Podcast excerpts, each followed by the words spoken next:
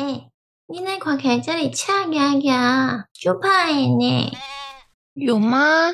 他是我欢迎收听《披着虎皮的羊》。我是摸着虎皮羊啊！你很向往生活中的小确幸吗？你很珍惜每次和志趣相投的朋友聊天的时刻吗？我们也是。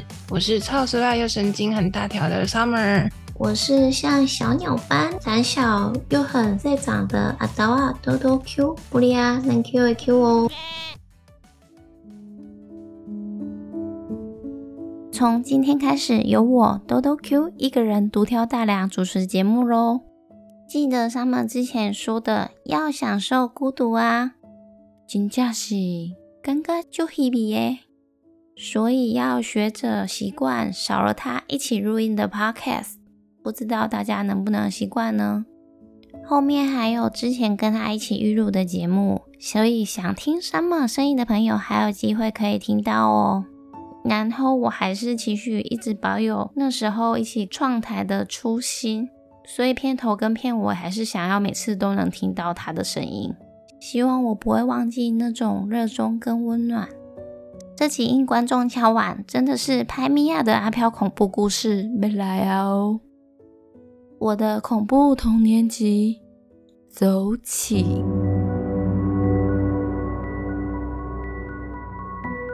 我老家的村庄叫龙山村，而龙山村的一起跟房仔林大约有两百多户，每年都有一个重大的神圣任务，那就是会选出一个炉主。相传以前的祖先来台开垦，共同侍奉的清水祖师和关圣帝君，因际遇多变，到了现在能保留传统的轮祭方式。炉主的由来是台湾大约清领时期。庶民百姓较为穷苦，敬拜神明却未必有能力可以盖得起庙宇。于是，神明的香火以轮流的方式，在不同信徒的家里供奉着。后来，炉主制度也慢慢实行于地方公庙。炉主，接下来我都会以台语的念法来说。炉主就是炉主。我家算是住在小山里，经营着一家小小的干妈店。唔是后亚人的厝，虽然很多花费都要楼主自己花钱，但对于我们来说，替神明服务是相当大的荣誉，就干嘛去做诶。那一年，嘟嘟阿后，我们家获得神明旨意，被选为楼主。我记得爸爸那时候是连续保掉八个醒杯，是那次最多杯的人，所以被选中后，我们家人都很开心，心里也觉得很踏实。将神明请回家后，我常常很仔细的观察神明。有一天，我发现关圣帝君，发现他手上怎么不是拿关刀？我看电视记得关圣帝君是手提青龙偃月刀，身骑赤兔马。但来我家做客的关圣帝君，印象中红色刺面，正气凛然，一手拿书，一手热须。我就问妈妈说：“为什么关圣帝君手上拿的是书呢？他拿的又是什么书呢？”妈妈就跟我说：“因为他是文昌帝君，是文昌的化身，代表的是功名利禄。那本书是无字天书。无字天书听起来真的是很深沉的境界，应该是凡人的我还无法顿悟的吧。”我后来自己想了解那本书是什么，就去查了一下，发现有两种说法，一种是说那本书是《春秋》，也有人认为是《左传》，但我觉得不管是什么书，应该都代表着很深的智慧。而供奉在家中的关圣帝君，几乎都是文关公，代表在关公的庇护下，家中子孙都能考试考得好，个个都能事业步步高升。据说，当楼主神明会更加的保你平安，也会消灾解厄。中楼柱那年，大概是在我国一的时候。那年嘉义还发生了一件大事，就是瑞里大地震。瑞里离我们家蛮近的，那时候地震规模还是瑞士规模六点二，六点二哎，我们眼睛就可以看到的山上。望过去就是瑞里大饭店。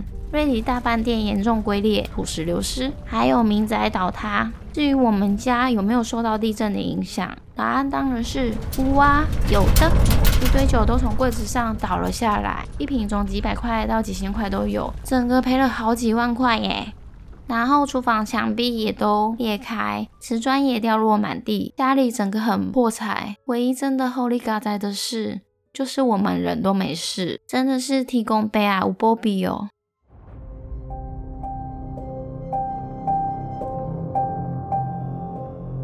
但但有一天，不知道从什么时候开始，每天晚上我最害怕夜晚的来临，因为那是告诉我我该上床睡觉了。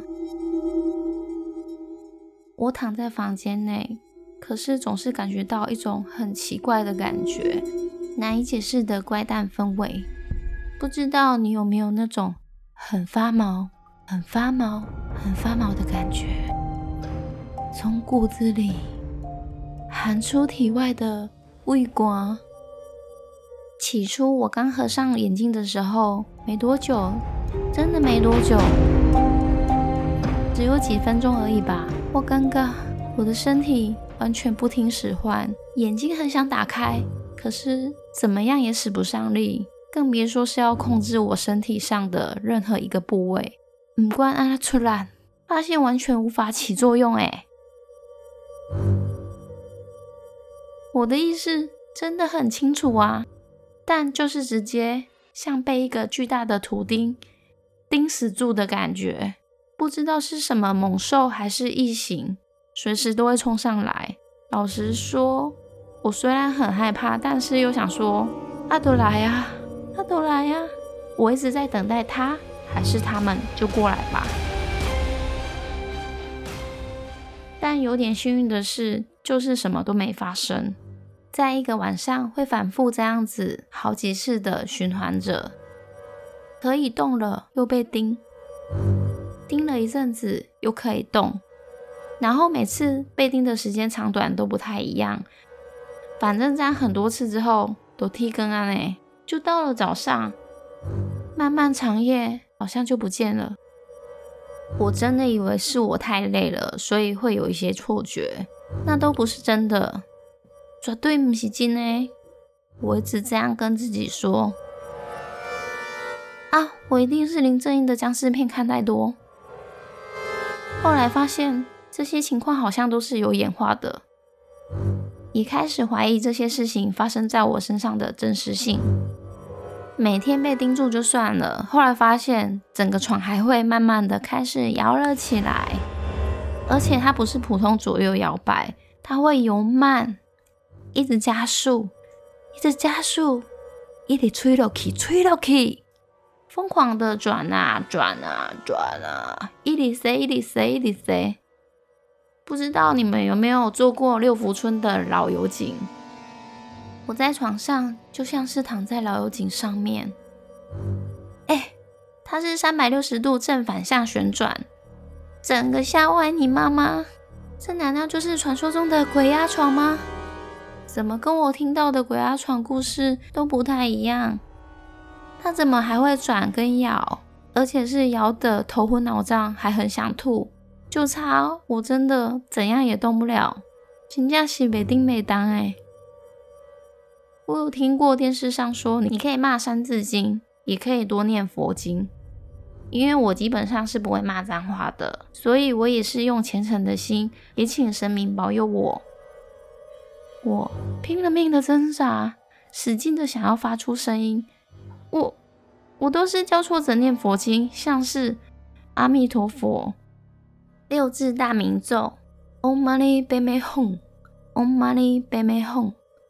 南无大慈大悲救苦救难的观世音菩萨，请保佑我解除这种苦痛。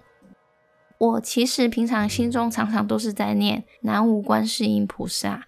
南无观世音菩萨，南无观世音菩萨。但为什么我念遍了至高无上的万咒之王，都起不了作用？反复念了很多次都没有用。最后迫不得已，只好也选择信不信爱搞起来。是不是我真的也要骂脏话？所以我就真的在心中骂了无数次的脏话。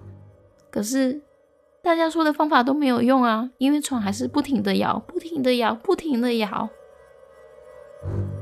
这样的日子度过好几晚，一天比一天害怕。我也不敢跟家人说我有经历这些事情，因为我就是害怕被骂。然后也知道讲的不太会有人相信，因为之前有时候遇到都跟爸妈说我看到了什么东西，可是他们都看不到，都是我在欧北贡，就叫我点点，你那人无心无嘴。我其实也开始怀疑我是不是精神上有什么问题。我每天都不敢在自己的房间睡觉，趁半夜大家都睡着了，我就会偷偷的跑去哥哥的房间睡觉。有时候也会溜到爸妈的房间睡。我只求能度过每个正常人都该有的夜晚。如果不幸的在半夜被爸妈发现，我又没睡在自己的房间，我就会被爸爸抱回去我的床上。但我那时候也会瞬间醒过来，虽然我还是闭着眼睛，但我都是假装我没有醒过来，假装睡着，不敢让他们发现。其实我都知道。家人都会问我说：“为什么不敢在自己的房间睡觉？”我就是说我会怕，我不敢自己睡。他们都说自己的家里有什么好害怕的？没惊啊，我下面家不大。但我真的就很害怕啊！我后来无意发现一个解法是：如果只是单纯的被盯住，还是床在摇，我就会拜托哥哥帮我。假如有听到我发出。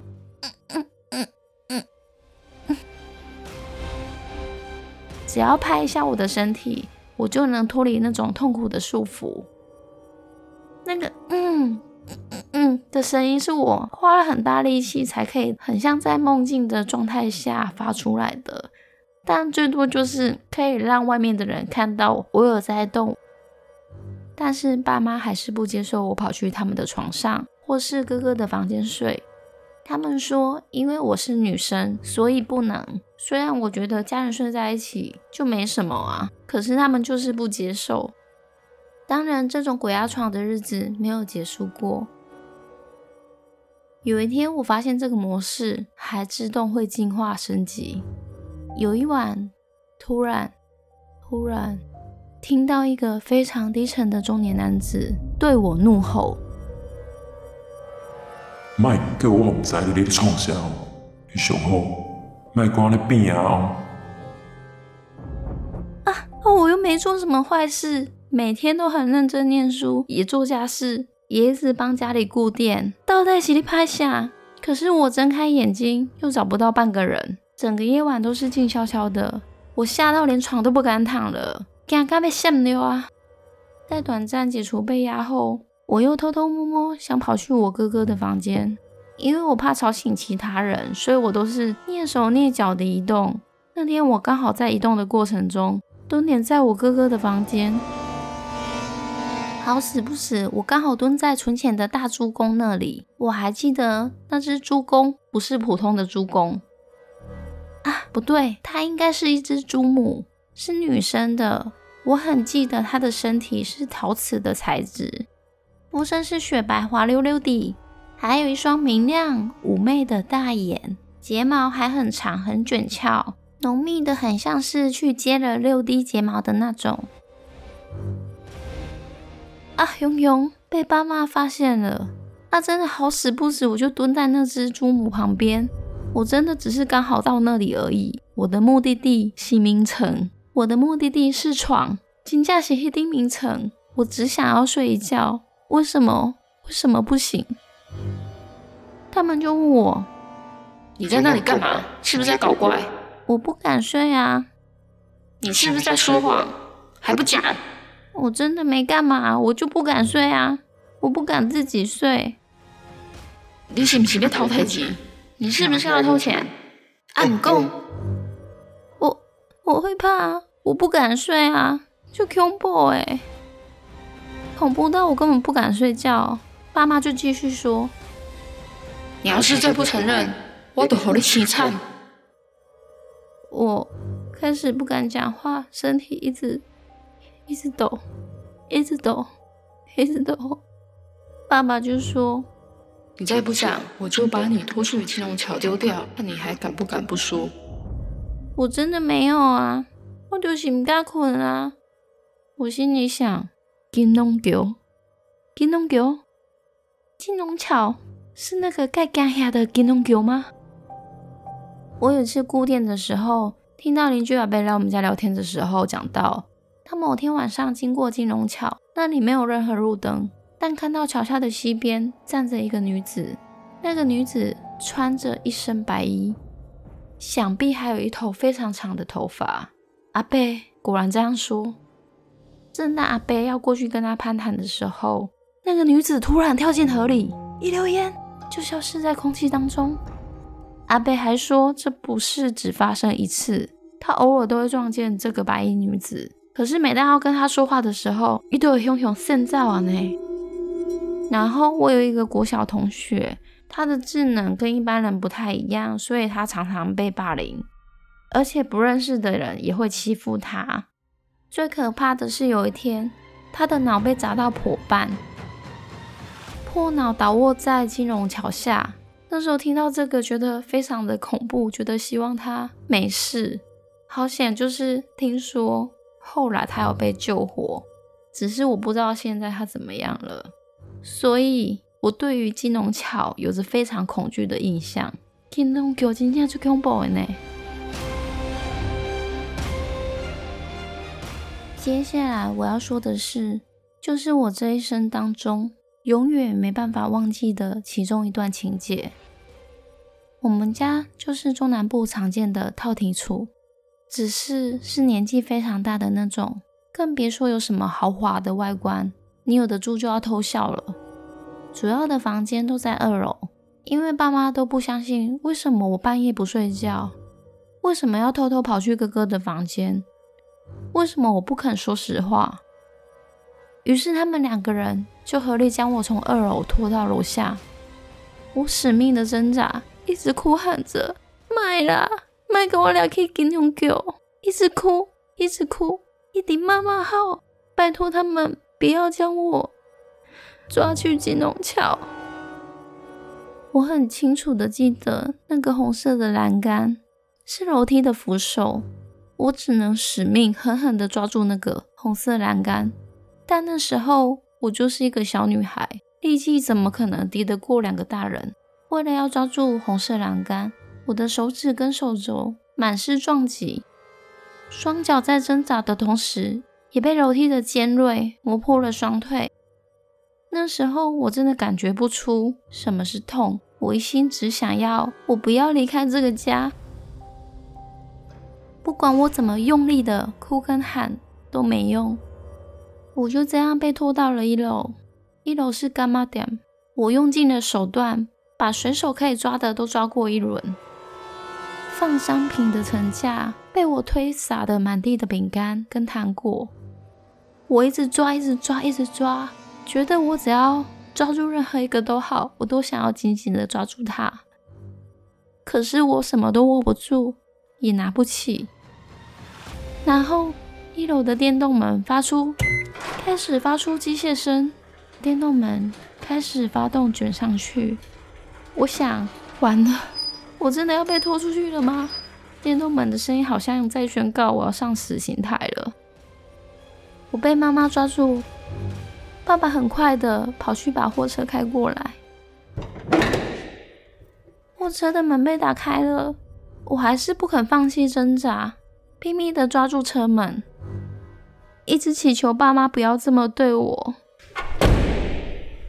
门非常用力的被甩上去，整路上我都想尽办法跟爸妈说，我真的没有说谎，我没有做坏事，我真正无做歹代志啊。为什么不爱相信我？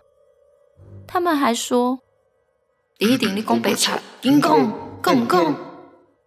我就真的没有啊！我真的没有啊！不要把我丢在金龙桥，不要把我丢在金龙桥，好不好？我的哭声从没停止过，之后又是一声，没错。我被丢包了，我就这样被丢在深山里。我从车上被恶狠狠地推出去，身体甩在泥石子的地面上。我用最快的速度爬起来，但是车子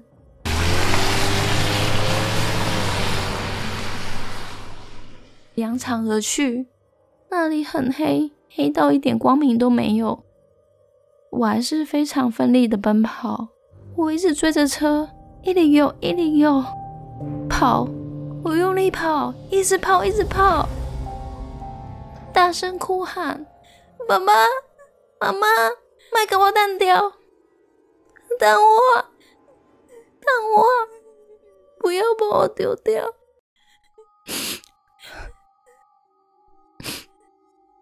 即便我伸手不见五指。后来一直跑，跑到我再也看不到车子的车尾灯了。其实我也不知道我在哪里，因为整个都是漆黑的。按摩摸，我什么都看不到，也没有看见白衣女子。我唯独听到我啜泣的鼻涕声跟哀嚎，身体一直发抖。我我分辨不出是被寒冷的入水糟蹋。还是我真的感到害怕，金价惊吓，我脚步缓慢下来了，因为我什么也看不到，就在原地打转。当下我没有力气生气了，我只能接受我被丢在这里。时间很缓慢，我到现在也想不起到底过了多久。他们回来接我了。就这样假装没事的把我载回家，慢慢的累积成尴尬的沉默，沉默，沉默。直到有一天，他们去问神，神明指示鸡童说，是因为我被坏东西跟到，所以才会变成那样子。这样的说法很像很常听到，可是我还是很感激神明，因为信仰让父母相信了我。自然界是真的有很难解释的东西，可是奇怪的是，那种闯在咬的经验多年来没有间断过。直到了三十岁后，这样的情况就自己慢慢的不见了。另一方面，我原本神秘的感知能力也慢慢被关起来，虽然有时候还是会出现，但我现在已经不怕咬床了。我其实就是放着让它咬，就放着让它咬。我就继续睡，不要管它。可能或许我知道，禽兽还是比他们更可怕。长大后，发现他们主动跟邻居聊起这件事情，邻居听到都是非常震惊的。我妈还记忆混乱的说：“我记得只有爸爸在拖我，他没有，他只有在旁边看。” What？怎么可能？但他的确是一起跟爸爸合力把我拖上车子的。他洪亮的怒吼一直在我耳边，难以忘记。邻居说：“他们怎么可以这么对我？